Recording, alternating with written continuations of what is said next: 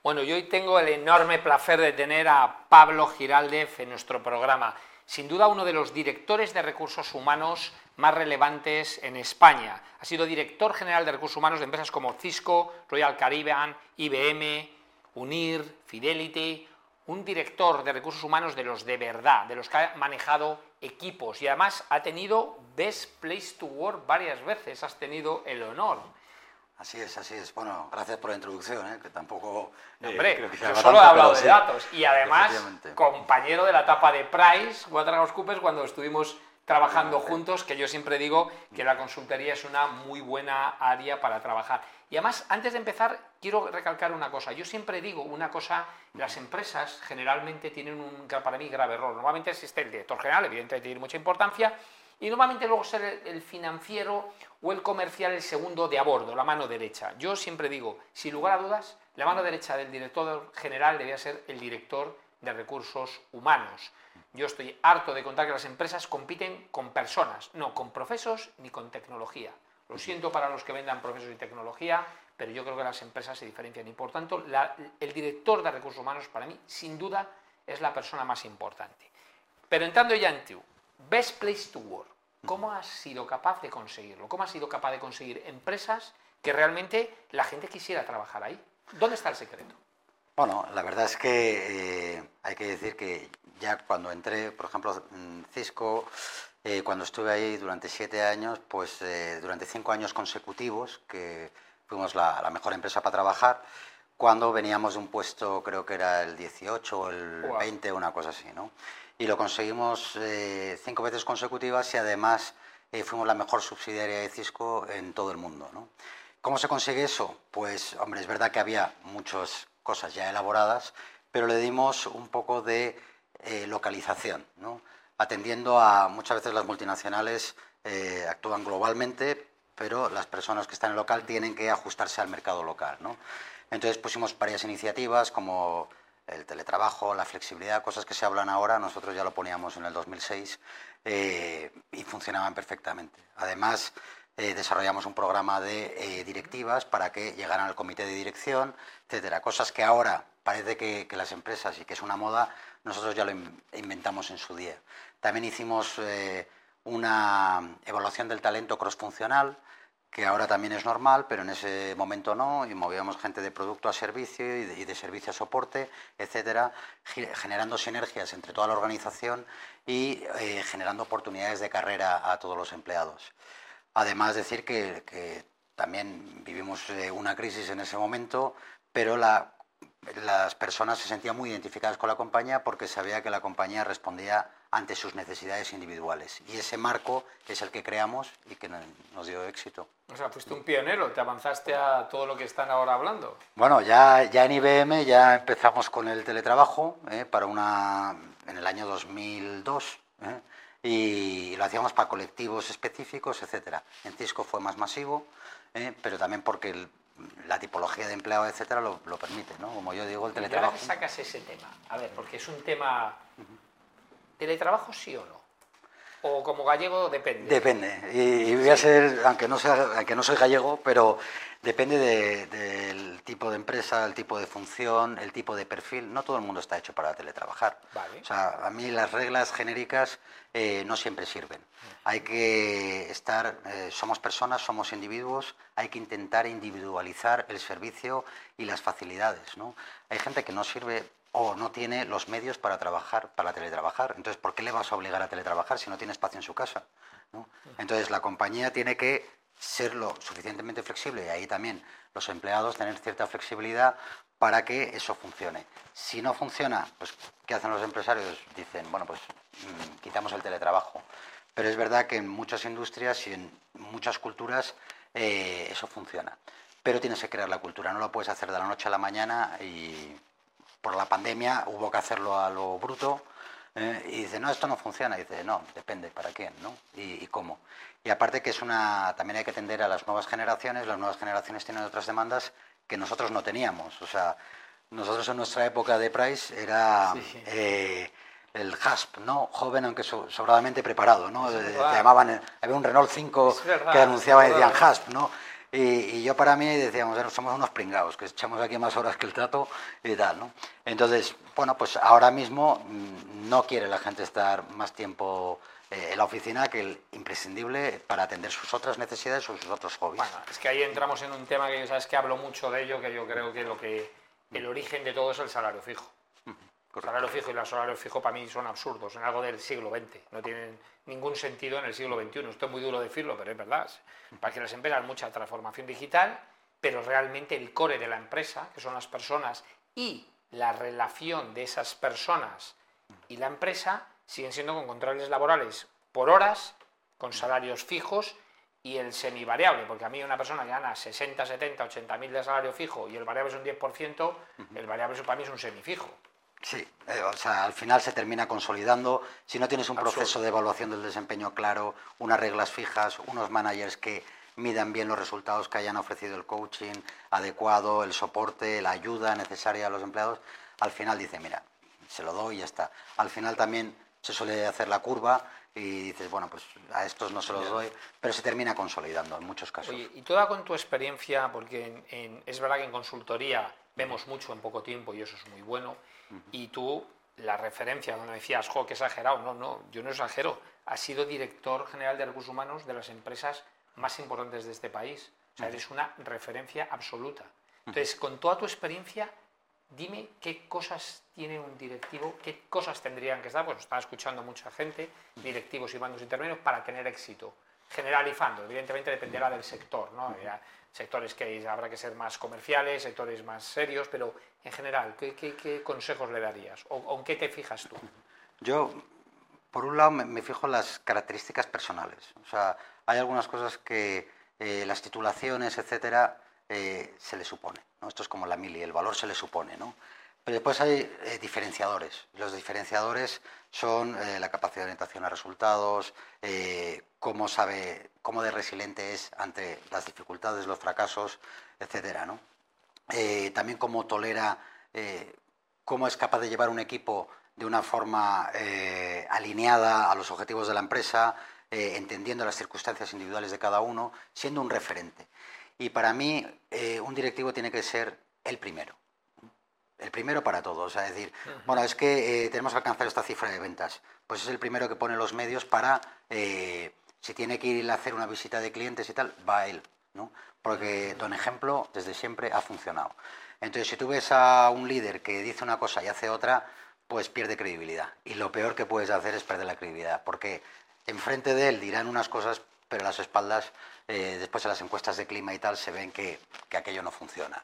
Entonces yo le diría que, sean ellos, porque hay muy buenos directivos, pero que, sea gente auténtica, que, sean justos, que hagan lo que les gustaría a ellos que, le hiciera la empresa a ellos. ¿no? O sea, que cuando tienen un empleado, ¿no? decir, oye, ¿cómo me gustaría a mí que me trataran? O si tienen una persona joven de veintitantos años, 25 años o 26 que inicia su carrera profesional, cómo me gustaría a mí que me hubieran hecho. Intentar adecuar, hablar mucho, ser una persona abierta, eh, recibir bien el feedback negativo. O sea, es una cosa que el feedback positivo pues siempre se celebra y todo son eh, grandes celebraciones, pero cuando a alguien le tienes que decir, oye, por aquí no.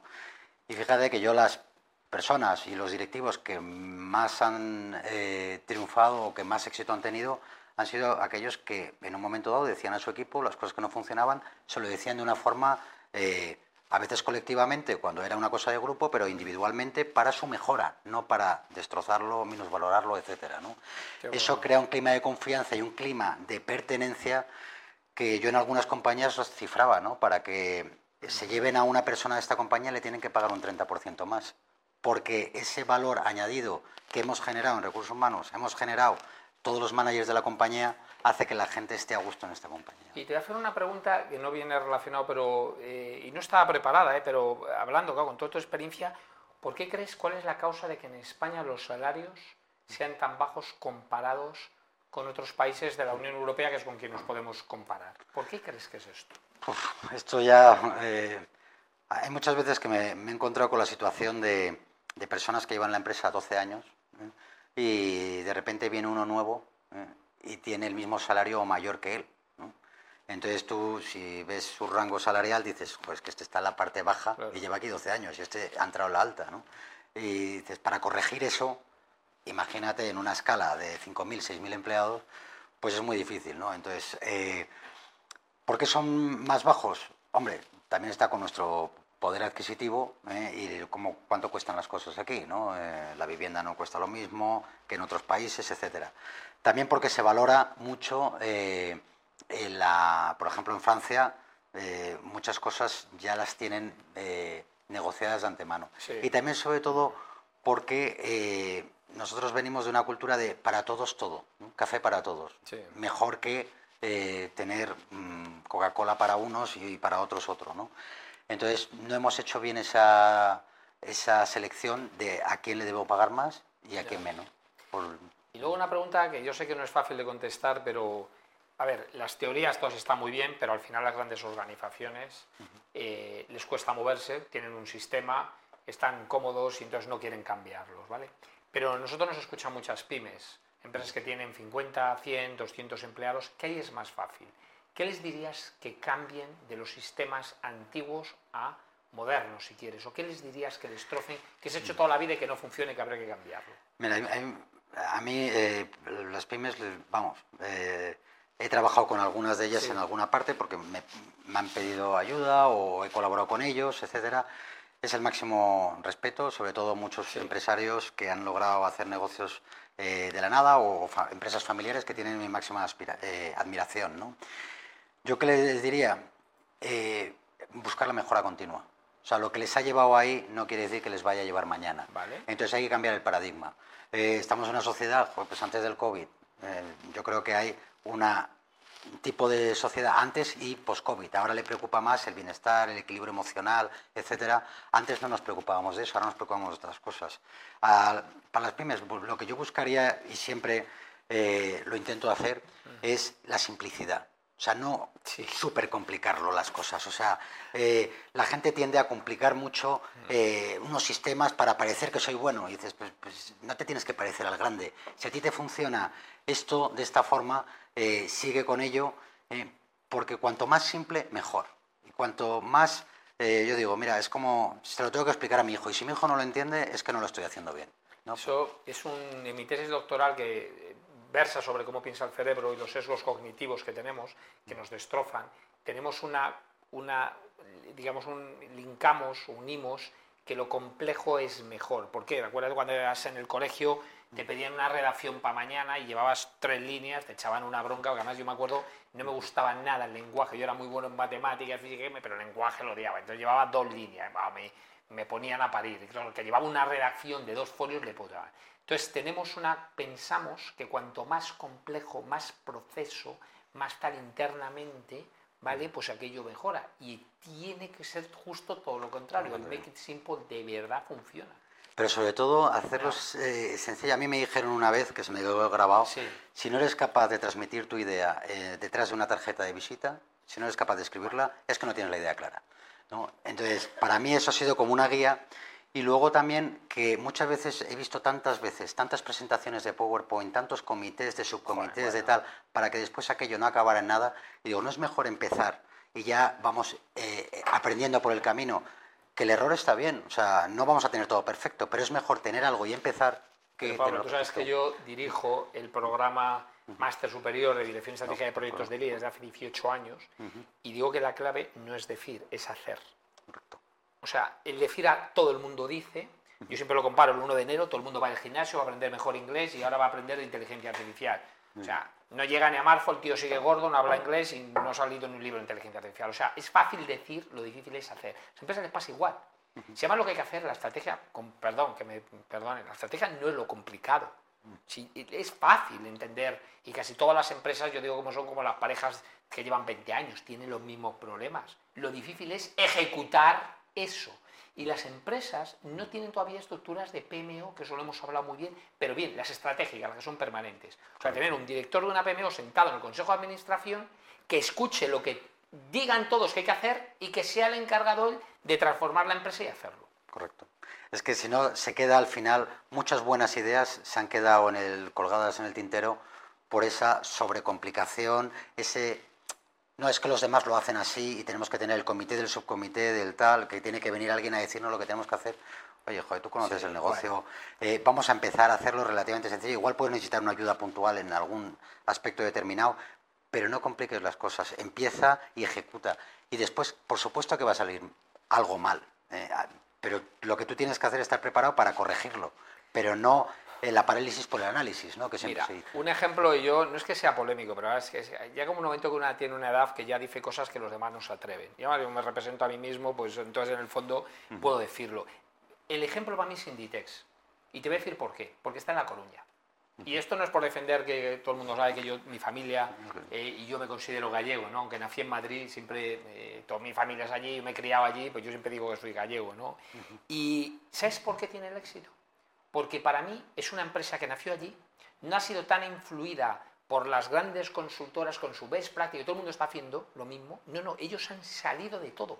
Es la empresa más rápida del mundo, que en 15 días es capaz de diseñar algo y ponerlo igual, que a día de hoy ninguna empresa del mundo, ni tecnológica ni de ropa, es capaz de copiarle. ¿Por qué? porque no han seguido los procesos, ni las metodologías, ni las cosas, ni los workflow approval y todas estas complejidades que desde que tú quieres sacar esa chaqueta que te la has diseñado esta mañana hasta que el comité te la prueba y todo, ha pasado seis meses. Ellos llegan, cogen la prueba, la ponen en marcha y en 15 días lo han solucionado. Porque han aplicado el razonamiento simple, el hablo sencillo funciona y funcionan de miedo, pero de miedo. Inditex está claro que es la, empresa modelo y, de, que han transformado, pero hay muchas pymes que también lo hacen, yo conozco algunas, otras eh, empresas familiares que lo han hecho también y lo han hecho eh, de una forma eh, que a mí me gusta, la idea, que es probamos en chiquitito, tampoco nos vamos a jugar aquí, toda, vamos a transformar esto, pero en chiquitito probamos, corregimos y vamos dando pasos, ¿no? Baby steps, ¿no? ¿Para qué? Yo le llamo falla rápido, falla barato. Correcto, pues es o sea, eso. Haz pruebas pilotos pequeñas, pero hazlas. Correcto. Hazlas, lánzate. Eso sí, y como decía un, un jefe que tuve en Honeywell, que lo admiro profundamente, Pedro de Ibarrondo, que me dijo un día una cosa que me encantó. Me dijo, hay que probar de todo, pero hay decisiones que no tienen marcha atrás. O sea, hay decisiones que tú puedes probarlas, hacerlas en el mercado y no pasa nada, pero hay decisiones que ya no tienen la vuelta. Esas son las peligrosas. Esas son las que hay que mirar con más cautela, pero en general la mayoría de las cosas son una pequeña mejora de procesos, una, eh, un cambio en la eh, eh, satisfacción de los empleados. ¿Cómo la podemos mejorar? Oye, pues vamos a poner pequeñas cosas y si no funciona no pasa nada, las quitas. O sea, antes de llegar al macropiloto e implantarlas, haz pilotos pequeños y todo el mundo lo entiende y es mejor eso y te va a dar una ventaja competitiva mayor pero no solo en el área de recursos humanos, sino en comercial o en donde sea, ¿no? donde se necesite. Eh, yo estuve trabajando con un área comercial eh, de una compañía de cruceros eh, para rediseñar todos los procesos en Europa y todas las áreas comerciales y lo que dije, vamos a empezar en pequeño por este país y vamos a empezar en dos semanas. Y, luego vemos cómo va, ajustamos y lo trasladamos a otro país. Ajustamos y lo trasladamos a otro país. una cosa que si no para conseguir todos los approvals necesarios necesitaríamos un año. Aquí en seis meses habíamos cambiado toda la, toda la compañía. Pues oye, Pablo, un placer de verdad tenerte a ti. Además, lo profesional te ha salido, lo personal también me consta que te sales. Eres un ejemplo, tío, de verdad. Tu familia es un ejemplo en todos los sentidos y eso se transmite también y por eso eres un gran directivo y por eso has sabido cambiar las organizaciones porque tú sí que sabes de personas. Un placer, de verdad, Pablo. Muchísimas gracias, José Luis.